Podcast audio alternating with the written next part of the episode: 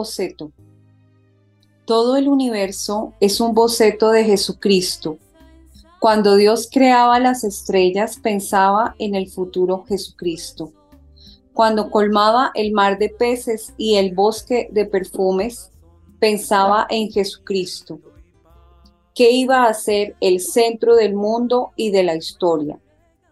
Ni el aire, ni la naturaleza, ni Dios hacen sus obras de un solo golpe. Todos avanzan lentamente. Primero se hacen largos esquemas. Cuando se acerca el tiempo de la llegada de Cristo, Dios hace los últimos esbozos antes de la obra maestra. El último boceto antes de llegar a la obra maestra y adorable es María Purísima. Ella es la más admirable obra de las manos divinas antes de esculpir al divino Jesucristo. Por eso la hizo humanamente perfecta, exenta de pecado y llena de gracia. Es verdad que Dios ama con un amor de misericordia a los pecadores. Es cierto que deja a 99 justos en busca de una oveja perdida, y que no vino a llamar a los justos, sino a los pecadores. Pero no podemos engañarnos. Dios prefiere la inocencia. En el mundo, a la llegada de Cristo, ¿hallaría Dios a alguien inocente? Todos habíamos pecado en Adán todo estaba manchado a la venida del Salvador, menos María. Él la examinó por un privilegio especial de la ley del pecado. Era imposible que la que iba a ser madre de Cristo estuviera manchada hasta sus entrañas y fuera un templo profanado y violado por la presencia de Satanás. Este es el dogma de la Inmaculada Concepción. Toda la tradición cristiana desde los primeros siglos está de acuerdo en afirmar que Dios hizo excepción en su futura madre, no por mérito, sino por gracia en la ocasión es la ocasión de renovar nuestra devoción a María, no nuestra adoración. Los católicos no adoramos a María, sino a Dios. Señor, en esta bella noche te queremos alabar, bendecir, darte gracias por tu infinito amor para cada uno de nosotros porque todos los días nos alientas, nos despiertas, nos motivas a seguir adelante. nos motivas para emprender nuevos proyectos, nuevos sueños, porque dejes para nosotros los mejores momentos, los mejores detalles, porque estás pendiente de consentirnos. Sentimos tu ternura, Señor, tu compañía, tu presencia. Gracias por tu amor infinito. Te ponemos en tus manos a todos nuestros hermanos de la Radio María, a sus familias, a todos los benefactores, a todos los hijitos, a todos los nietos, los padres, los abuelitos, todos los que escuchan con atención y quieren aprender y quieren reflexionar y quieren ser mejores personas. Bendícelos en su rutina diaria, bendícelos en su quehacer de padre, de hermano, de cuidador. Bendícelos quizás en su, en su situación difícil de enfermedad o quizás en esa situación difícil de estar en, en una cárcel o estar en algún tipo de, de dificultad, de dificultad que no pueden salir, que no pueden ser libres. Bendícelos a ellos, Señor, especialmente a quienes más necesitan de ti.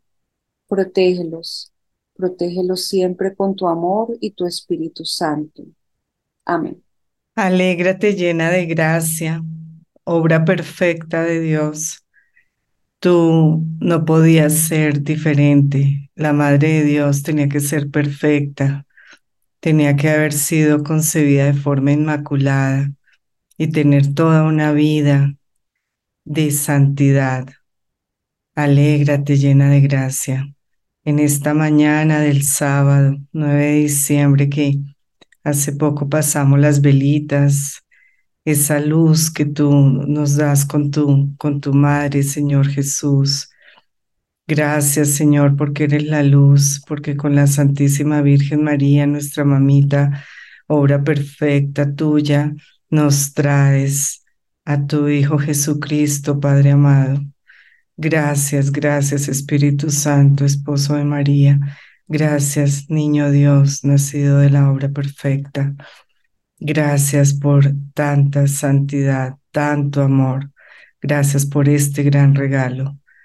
Ofrecemos para ti, Inmaculada Concepción, toda la familia de Radio María, la emisora, nuestros oyentes, todo el equipo de producción, todas las personas, eh, el padre Germán, el padre Ciro, todas las personas eh, que trabajan en la Radio María, por los voluntarios, por todas las personas que eh, hacen posible con su generosidad que la Universidad del Aire siga siempre evangelizando y llevándonos a caminos de santidad. Gracias, Inmaculada Concepción. Somos tuyos, nos consagramos a ti, la emisora y nuestro ser. Madre Santísima, también queremos darte gracias por ese sí que le dijiste al Padre, porque a través de este sí hiciste posible la redención y la salvación. Hiciste posible poder tener a nuestro Salvador y poder encontrarle sentido a la vida y conseguir toda una serie de lecciones de vida, de ruta, frente a tantas cosas que nos ofrece el mundo, los cuales nos puede confundir y nos hace perder el norte que es tu Hijo Jesús. Una vez más, gracias, Madre Santísima, porque siempre estás pendiente de todos nosotros tus hijos, independientemente de donde nos encontremos en el globo terráqueo, de qué país seamos. Tú eres nuestra única madre y siempre nos cuidas. Por eso te queremos dar nuevamente gracias, Madre. Bendice nuestro pensar, nuestro sentir, nuestro actuar, nuestro hablar, en el nombre del Padre, del Hijo, del Espíritu Santo. Amén. Sea el esposo la cabeza en en ejemplo y en esfuerzo para progresar. Muy buenas noches, buenos días, buenos amaneceres, buenos atardeceres a todos nuestros hermanos y amigos de la Radio María que están en las diferentes partes del mundo y que nos conectamos de manera milagrosa, podríamos decir, en estos lazos de amor, en estos lazos de fraternidad, de alegría, de unidad, que tienen el propósito de crear en nosotros el pensamiento de Jesús, ayudados por la mano maternal, por la presencia maternal de la Virgen María.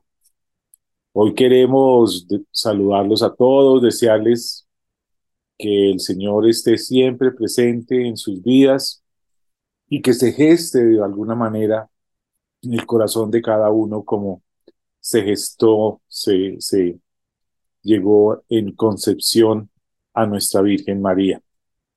Queremos mm, hoy, primero que todo, saludarlos y quiero saludar también a mis hermanos de comunidad y hermanos y amigos de mesa de trabajo, la doctora Mercedes García. ¿Cómo estás, Mercedes? ¿Cómo te ha ido? Gonzalito, Santi, un abrazo gigante, muy bien, gracias a Dios. Rosy, que nos acompañaste, muy bien, bendito Dios, saludando a nuestros oyentes y deseándoles todas las bendiciones en este adviento. Santiaguito, nuevamente una alegría que estemos acá, que estemos en, esta, en este encuentro maravilloso de reflexión y de aprendizaje que todos hacemos en este espacio por gracia de Dios. ¿Cómo estás? ¿Cómo te va? Muy bien, gracias a Dios y a la Madre Santísima. Aquí vamos para poder nuevamente dar un saludo a los que se están levantando, los que se están acostando, los que están seguramente desvelados, y andan dando vueltas en la cama sin saber qué hacer. Esto es una oportunidad hermosa, Gonzalo y Mercedes, de poder les ayudar para que le encuentren sentido de la vida y ese momento de pronto de desvelo o algo lo hagan productivo. Así es. Bueno, y saludamos como siempre, ya Mercedes hizo una oración por las personas de la Radio María, las personas que trabajan allá detrás de, de la pantalla, del sonido, de sus receptores y que están diariamente haciendo edición, haciendo eh, programación, creación, al padre Man, a todos los que están eh, colaborando, a las personas del aseo, de la vigilancia.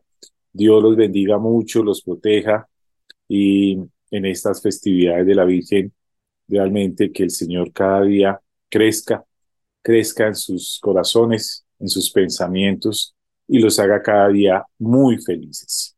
Y hablando de felicidad, entonces hemos estado hablando de la felicidad de nuestros hijos en los últimos programas y porque queremos tener hijos felices, todos queremos tener hijos felices y hemos estado teniendo una guía a partir del doctor Efraín Martínez sobre este tema. Últimamente hemos hablado precisamente de la autoestima y la personalidad. Hemos hablado de los permisos que hay que a los hijos, de los límites amorosos que tenemos que tener también y efectivos en familia. Y el tema que hemos estado hablando es un tema espectacular, maravilloso, y es vivir con propósito, es tratar de enseñar o de transmitir a nuestros hijos, a nuestros adolescentes, a nuestros jóvenes, a las personas que están a nuestro cargo, esa maravillosa idea de transmitirles propósito, de transmitirles esa mm, eh, forma de, de ver, de tener un norte, de tener claro sus propósitos. Entonces hemos hablado precisamente de vivir con propósito y habíamos hecho más o menos una, una revisión de, de qué es vivir con propósito en los últimos programas.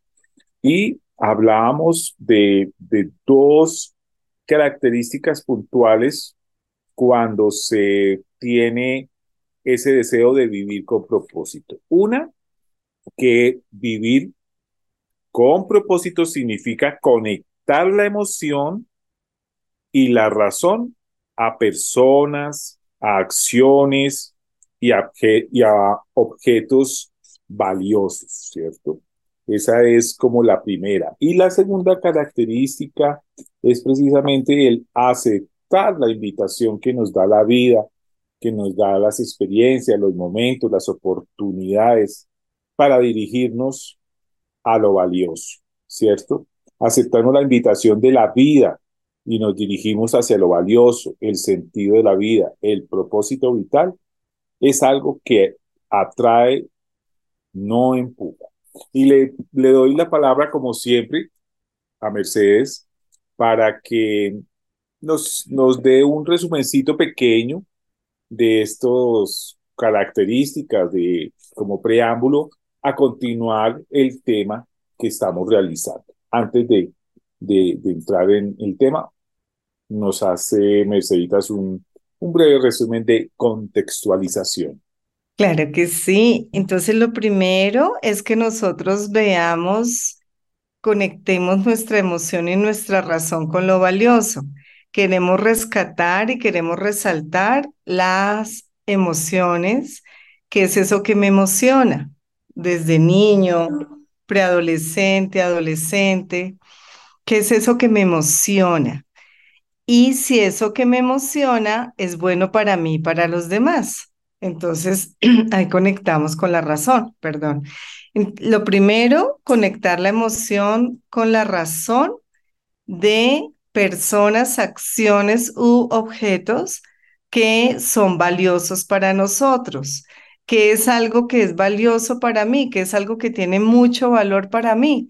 Pues eso que me llena, eso que me atrae, eso que mm, haría aunque no me pagaran, eso que pasan las horas y no, ni me doy cuenta que horas pasó el tiempo, que estoy rendida, que estoy enferma, pero hago eso o voy hacia eso, o esa persona, objeto o acción eh, está en mi vida presente y, y el tiempo no, no me doy cuenta ni que estoy enferma, ni que estoy cansada, ni el tiempo lo veo.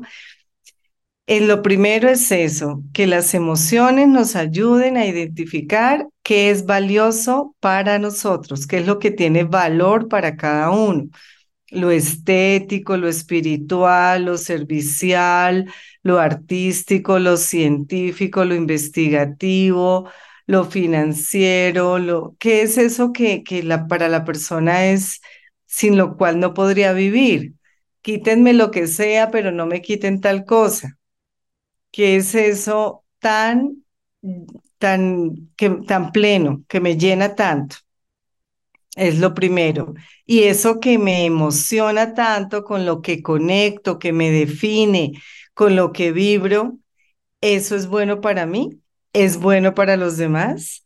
Eso es como la, la, primera, la primera parte, que conectemos emoción y razón que descubramos en las emociones de rabia, tristeza, miedo y alegría, que solamente siento miedo, rabia, tristeza o alegría por las cosas valiosas. Si algo no es valioso para mí y está amenazado, no, no me va a importar. Pero si algo es valioso para mí y me están amenazando con quitarlo, con perderlo, eh, pues voy a sentir mucho miedo, si mm, es pisoteado voy a sentir mucha rabia, si lo pierdo naturalmente voy a sentir mucha tristeza, si está plenitud voy a sentir mucha alegría.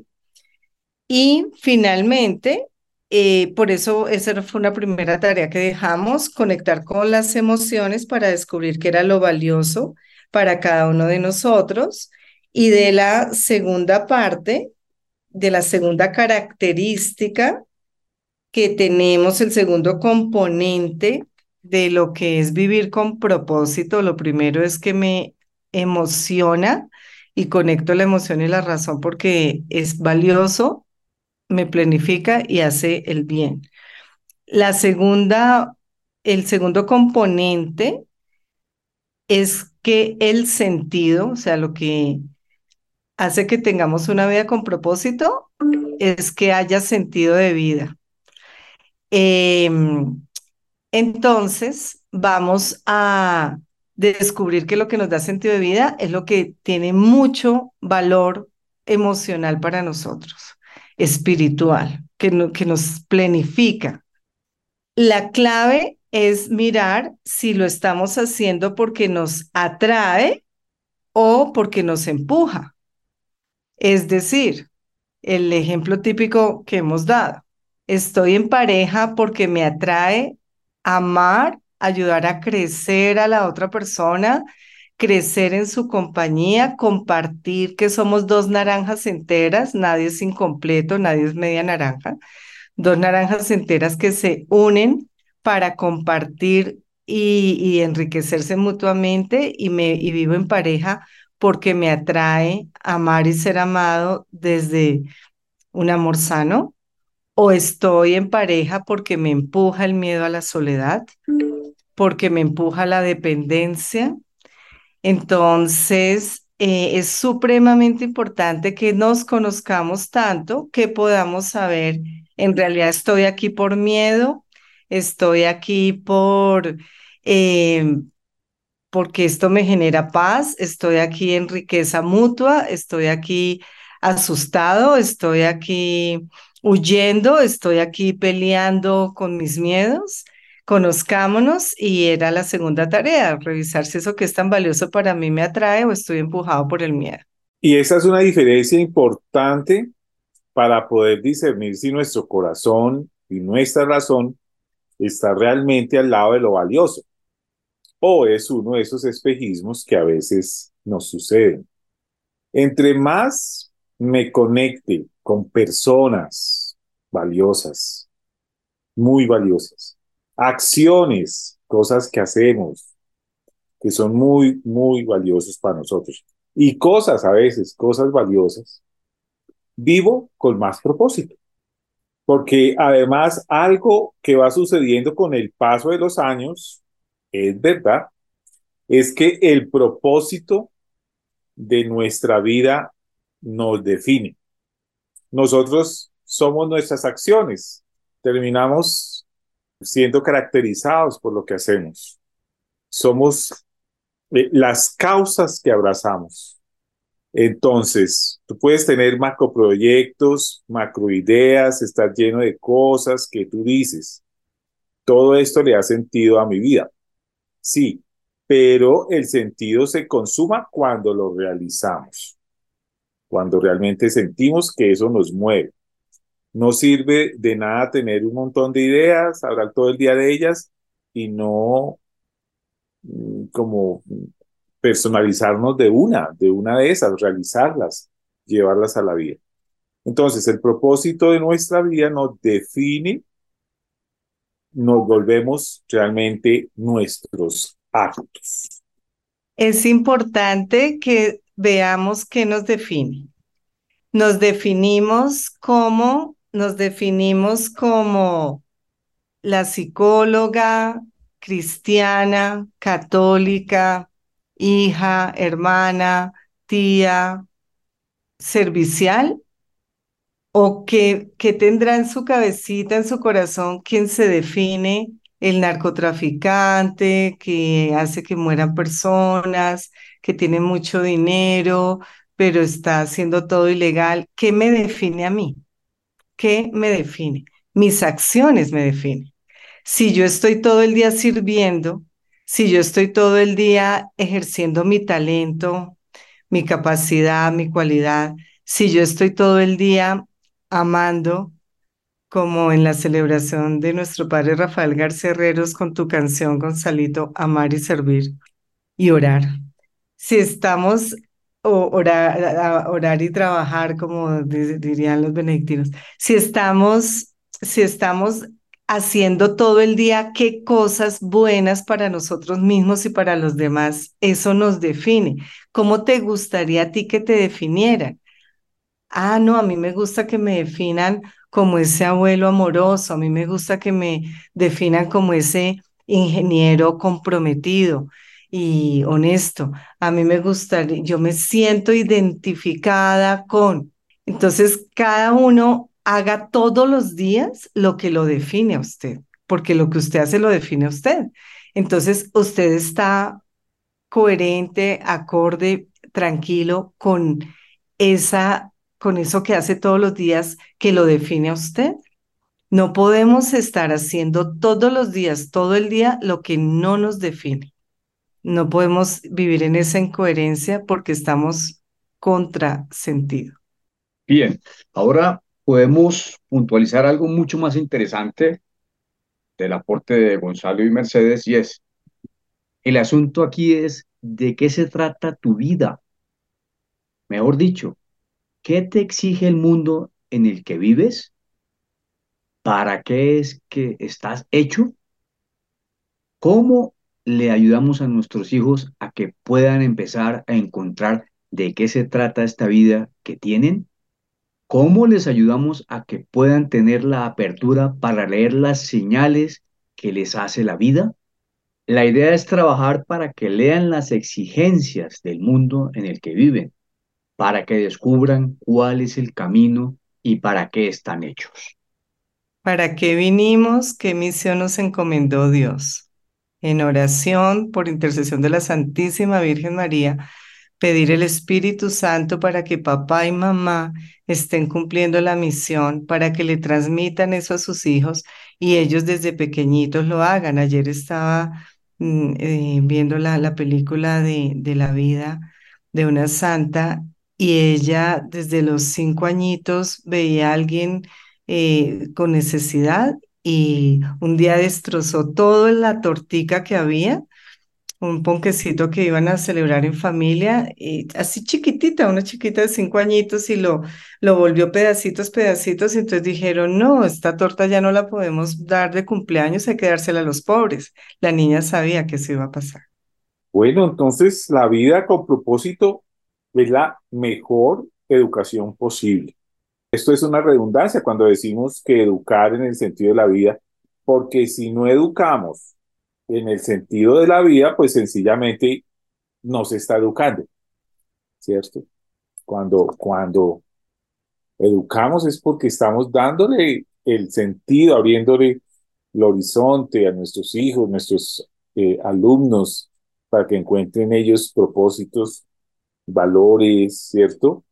Eh, eh, y ese es nuestro mejor legado. Miremos porque algunas familias se educan para que sea muy machito el niño, educan para que tenga mucha plata, educan para que esté con los de sangre azul, educan, bueno, perdón porque eso no es educar, ¿no? Estoy utilizando la palabra equivocada.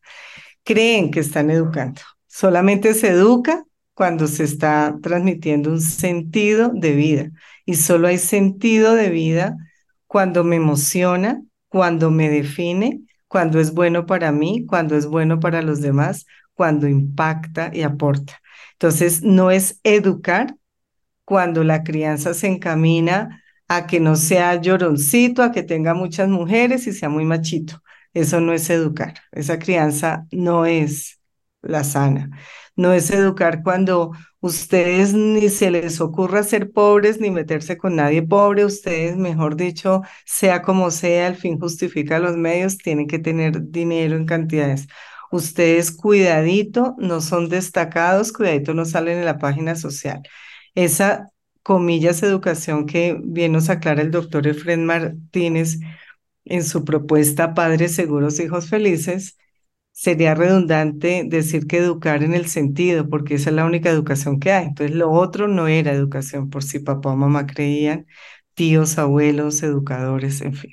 Bueno, precisamente entonces vamos a hablar de algunas ideas útiles para que en familia ¿sí? generemos metas, un horizonte donde sea más fácil la experiencia de sentido, es decir, si el sentido de la vida, si el propósito vital eh, fuese un globo de helio y en nuestra casa hubiesen dos globos de helio, pues tendríamos que pelear entre todos los miembros de la familia para que cada quien encuentre el suyo.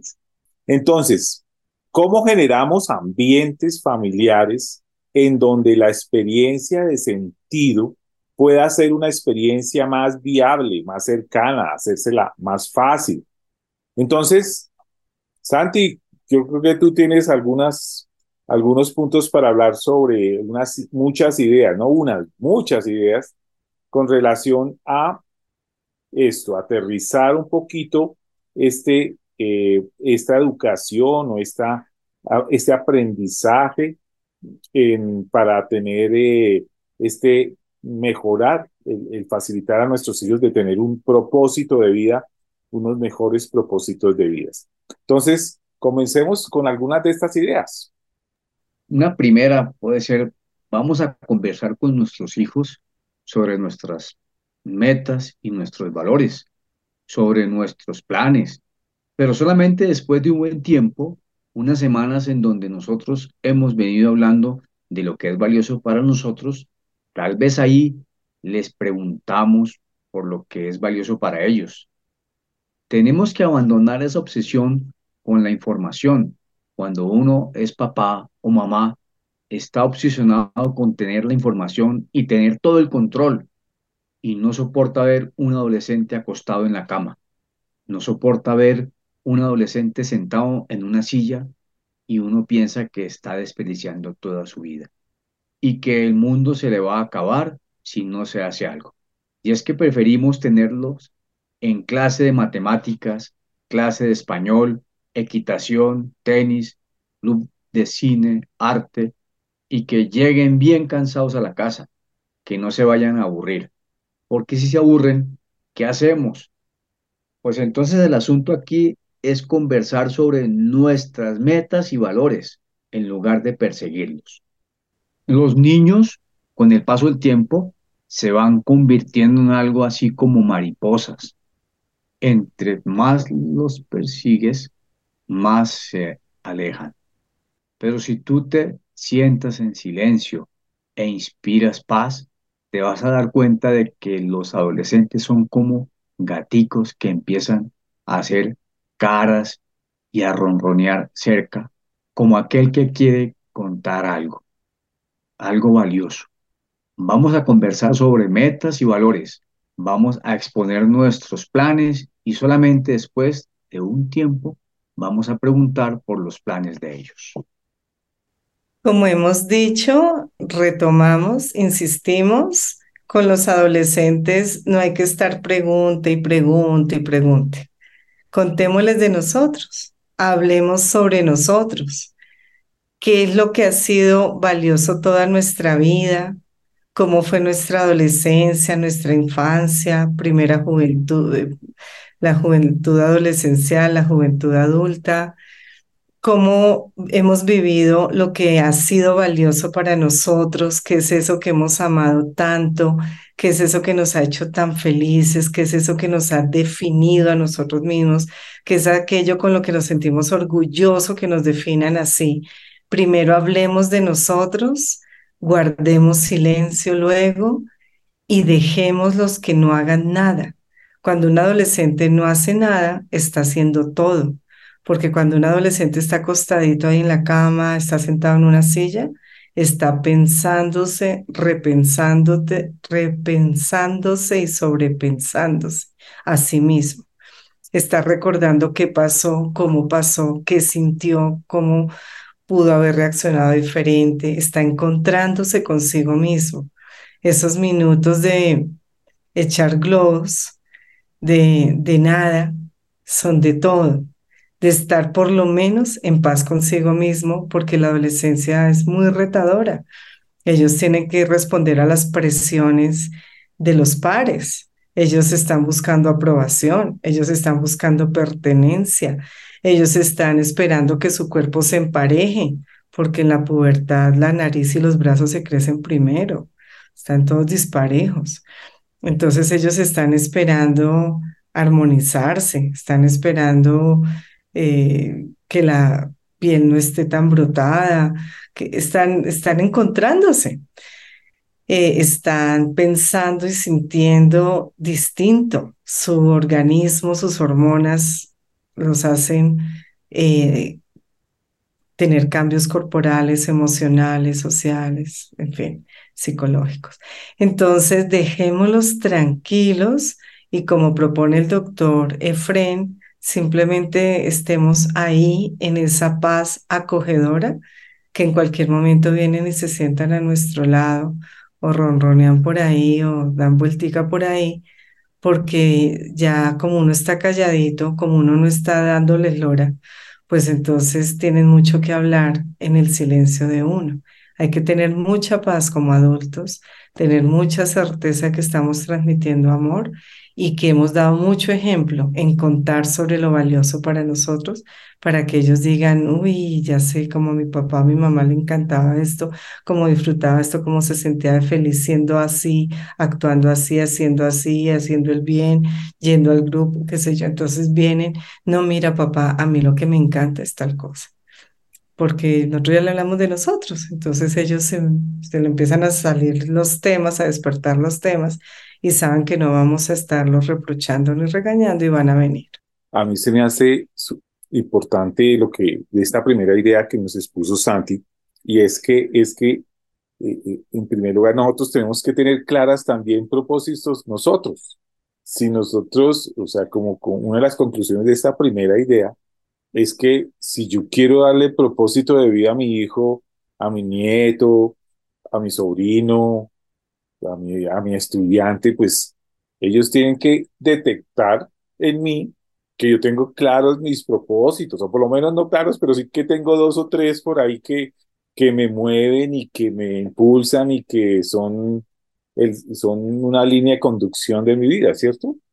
Si ellos ven que uno mejor dicho, también es una veleta que no sabe uno ni para dónde van ni qué es lo que quieren, pues ellos también van a asimilar eso mismo.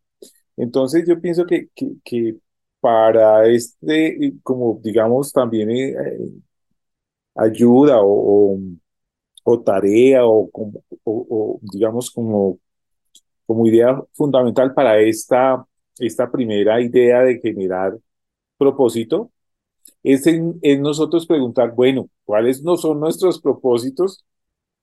Tengo claro mis propósitos para poder eh, transmitirlos, para poder transmitir a nuestros chicos vida de propósito. Entonces, pensémonos nosotros. Y eso se ve con la plenitud que los hijos ven en el papá y la mamá. Entonces, que mi papá es ingeniero, ama sus proyectos, se entrega, los disfruta, llega feliz, cansado, agotado, con retos, pero feliz. Mi papá es médico, mi papá es músico, mi papá es fundador de la comunidad. Los, nos ven felices y ya, o sea, entonces ese saber cuál es mi propósito es preguntarme y sentirme, ¿estoy pleno con mi vida? Con todos los retos y rollos, pero eh, no estoy en el lugar equivocado. Uno cree que los hijos no están percibiendo nada y estamos muy equivocados. Ellos son tremendas esponjas. A veces uno se sorprende de ver cómo copian hasta gestos de uno mismo y uno dice, oiga, pero yo a qué horas le enseñé a caminar así o a moverse así o a, o a, decir, a vestirte de esta manera. Eso es impresionante. Entonces nosotros como padres somos los primeros a llamarnos a tener sentido en la vida, porque como ellos nos dicen, el respeto se gana, la autoridad se gana. Con ejemplo, no con actitudes violentas ni de imposición, no, con mucha inteligencia. Y el sentido se transmite con ejemplo. Bueno, pues esta primera idea entonces muy valiosa, muy amplia, muy importante. Y bueno, avancemos, Santi. Regalémonos otra, otra idea para compartir, digamos, en familia, para generar de una manera fácil el que nuestros hijos adquieran propósito. Claro que sí, Gonzalo. Mira, en todas las familias hay tradiciones espirituales y religiosas, incluso en la psicología misma. Los modelos de rol juegan un papel importantísimo. Vamos a conversar sobre estos heroicos, sobre actos heroicos o personas que ayudan, que han hecho cosas fuera de lo común. Yo sé que es importante utilizar algunos modelos de rol clásico. Por supuesto que todos queremos hablar de Gandhi, de Mandela, de Jesús, Y eso está bien, eso es maravilloso. Pero hay un tema que es aquí muy importante y es que hablemos de héroes cotidianos. ¿Qué tal hablar del tío Andrés que le dio cáncer o le dieron dos años de vida y cambió toda su vida y lleva ya diez años vivo? Ese es un héroe. Hablemos de doña Josefina, que se quedó con cinco hijos, viuda, y a todos les lo sacó adelante. Ella es otra heroína. Es decir, hablemos de los héroes que tenemos cerca. La vida de los héroes famosos es importante, pero compartamos también la de los héroes cotidianos. Muchos de ustedes seguramente serán héroes. Todos cargamos nuestra propia historia. Necesitamos que nuestros hijos se inspiren y que tengan modelos, aspiraciones confiables y creíbles y de carne y hueso. La tarea sería para dentro de 15 días que es Navidad, cada uno que se regala de reconocimiento de retos superados. Cada uno revisemos que hemos sido héroes y heroínas en algo, todos. No hay ninguna persona que no haya tenido que superar un reto en la vida. No hay nadie que Dios no le haya dado uno, dos o cinco talentos. No lo hay. Todos hemos superado cosas, hemos salido adelante, hemos contribuido, hemos aportado. Y qué lindo que a los hijos les demos ese ejemplo de los familiares cercanos, así superhéroes, como los ejemplos que, que acabamos de ver, pero también en casa enseñémosles a los niños en lo posible que cada día en su oración de antes de acostarse o en la oración de la cena, pidamos perdón por algo que podemos haber hecho mejor y nos reconozcamos y agradezcamos a Dios porque hoy hice el bien. Como tu nieto Gonzalito que decía que para él era muy importante ver eh, si había alguien con necesidad, ayudarlo, que incluso tenía que revisar porque a veces se excedía y no se daba cuenta de sí mismo y descuidaba a veces sus cosas porque siempre estaba muy pendiente de ayudar y él estaba apenas en, en cuarto o quinto de primaria cuando hicimos un taller de los héroes y los villanos desde lo simbólico, cuando fui héroe y cuando de pronto cometí un error.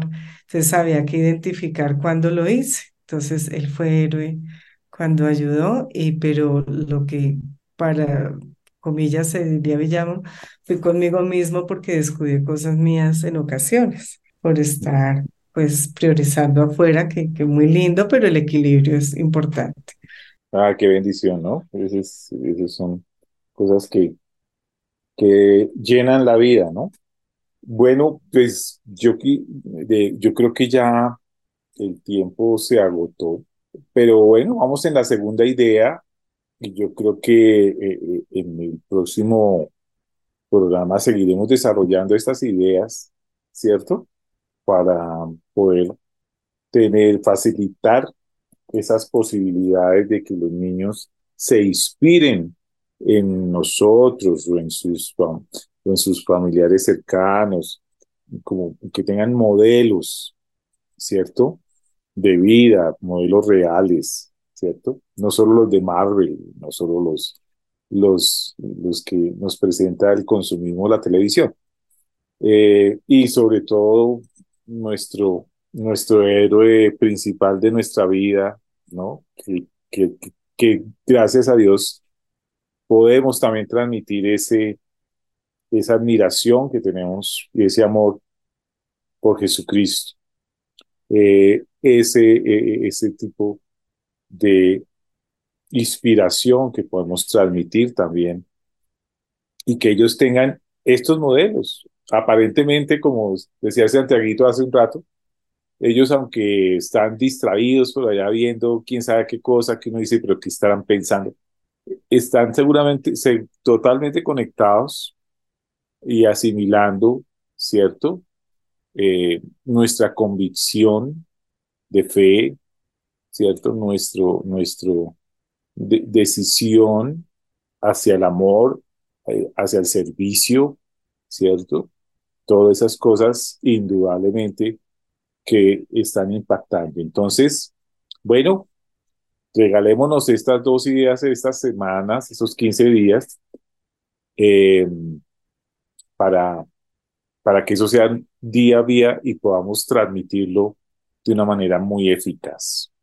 Entonces vamos a darle gracias al Señor por, por su presencia y por este regalo que nos da en esta reflexión. Gracias Dios por darnos sentido de vida. Sin ti la vida realmente sería vacía. Gracias porque nuestra meta es la santidad. Gracias porque lo que nos realiza es estar unidos a ti y llevarte a ti a todas las personas desde nuestra cotidianidad.